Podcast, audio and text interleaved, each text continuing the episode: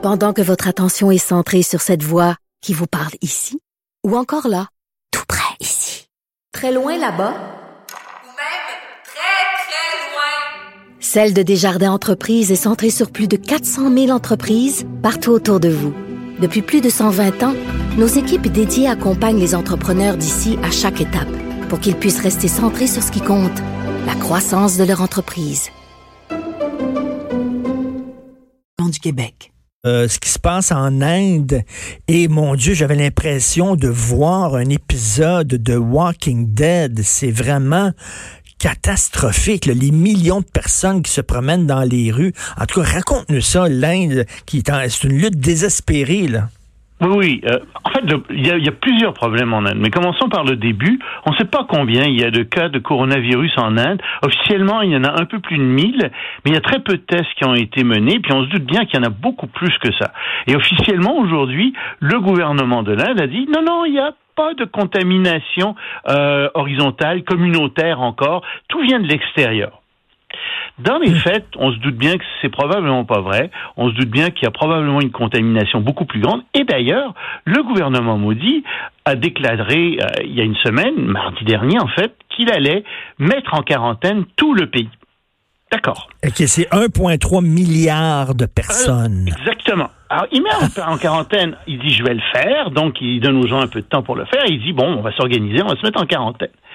Sauf qu'il y avait un truc qu'il n'avait pas prévu, c'est qu'en Inde, il y a 43 millions de travailleurs saisonniers qui, eux, ont pas vraiment d'endroit où aller et qui ont peur de mourir de faim parce qu'ils ont plus de travail. C'est vraiment des gens qui vivent au jour le jour. Et ces gens-là, figure-toi, ont décidé de retourner chez eux. 43 millions de personnes. Pour arrêter, pour ajouter au problème, les transports publics ont cessé de fonctionner parce qu'on a tous suspendu l'activité. Mais mon Dieu, ça me fait penser comme à tu sais, la débâcle française quand les gens marchaient sur la rue en 1940 pour fuir les troupes nazies qui rentraient en ça. France. Mais c'est Oui, ça. oui, oui, oui, oui, oui. Et là, on fuit le coronavirus. En fait, les gens fuient la faim euh, parce qu'ils ont ils ont pas de quoi de manger. Et donc, le long des voies ferrées, le long des autoroutes et des routes, on trouve des millions de personnes qui marchent, Aïe, aïe. parfois qui vont marcher des centaines de kilomètres pour se rendre jusque dans leur village. Alors tu comprends bien que ces gens-là, c'est des gens qui sont très pauvres, ils n'ont pas accès à l'eau, ils, ils marchent en plus en groupe, donc il y a énormément de dangers de transmission Ben de toutes sortes de maladies, dont le coronavirus. Et ces gens-là disent, mais écoutez, qu'est-ce que vous voulez que je fasse?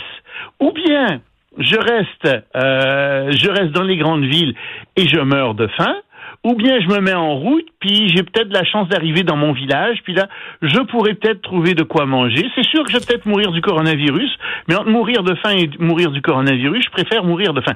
Sauf que tu as tous ces gens qui se promènent maintenant à travers l'Inde et qui sont en train, évidemment, on s'en doute bien, de probablement euh, répartir euh, tout ce, d'accélérer toute la contamination, toute euh, l'épidémie de coronavirus en Inde. Et, et- et à tel point que le, le, le- le premier ministre, Narendra Modi, euh, il y a deux jours, est sorti en disant, ben, écoutez, je, je demande aux Indiens de me pardonner. Ben oui, mais regarde, t'as pris une mauvaise décision politique là. Et d'ailleurs, euh, les partis, le, le Congrès euh, en Inde, qui, qui, qui est le Parlement, va se réunir euh, le 2 avril pour critiquer le gouvernement parce que tout le monde voit bien que ça n'a pas de sens ce qui arrive en ce moment. en Mais, mais comment tu peux euh, con- confiner 1,3 milliard de personnes? Et d'ailleurs, on a vu les images que, que circulé là où les autorités euh, indiennes euh, frappent à coups de bâton les récalcitrants qui veulent pas rester chez eux. Là.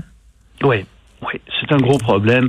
Et euh, j- j'aimerais pas être à la place du gouvernement indien euh, parce qu'en plus, ce système de santé indien est un système qui pourrit, euh, qui mettons minimal pour être gentil.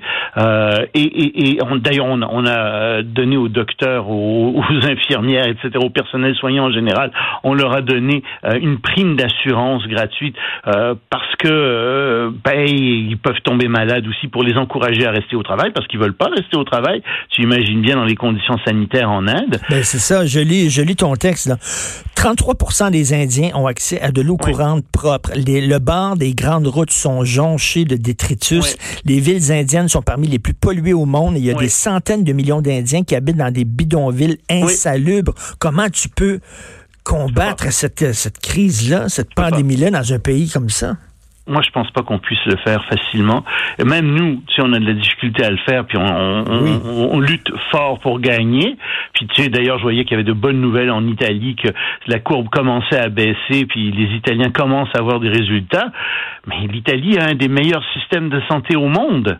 Comment veux-tu qu'en Inde, on arrive à faire ça? Et, et c'est là que tu vois tout le problème qu'il y a dans les pays pauvres. Euh, L'Inde en est peut-être euh, le, le, le parfait exemple, mais il y a d'autres pays en Afrique qui vont connaître le même type de difficultés.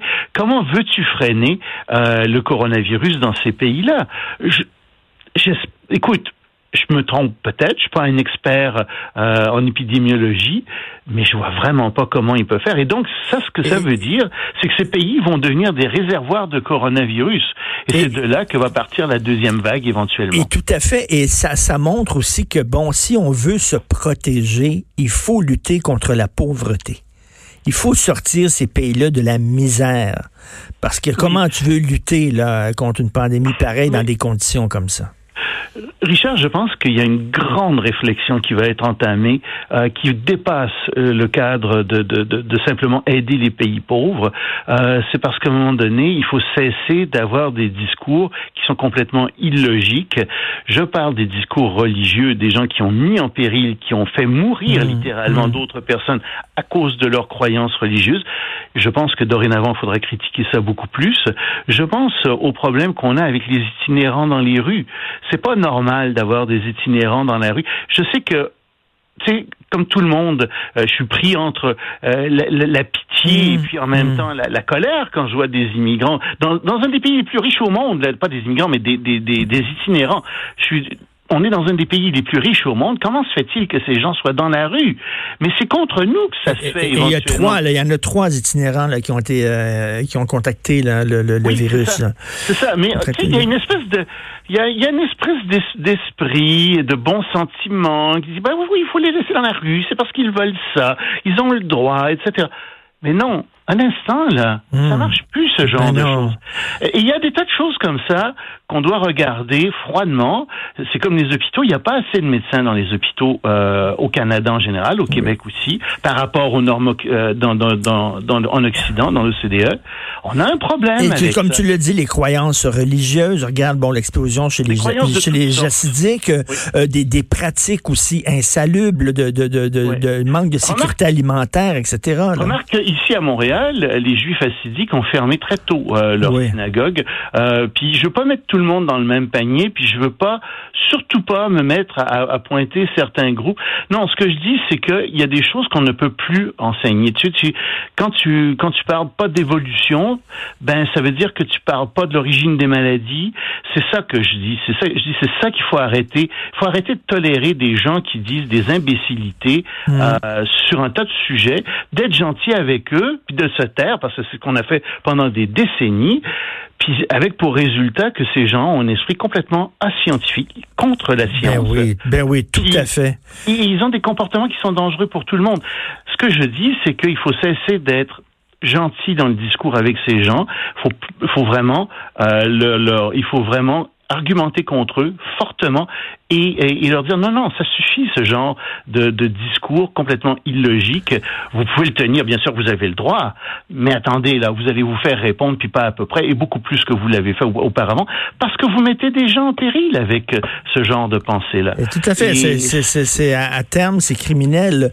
Donc, criminel. Ton, ton texte s'intitule Lutte désespérée oui, en Inde. C'est sur l'Inde. Et on se reparlera à un moment donné, dans quelques jours, des Chinois, parce que j'ai lu un texte dans Le Monde qui est hallucinant. Euh, on se reparlera de tout ça. Merci beaucoup, Loïc Tassé. Oui, salut. Salut, Loïc Tassé. Richard Martineau.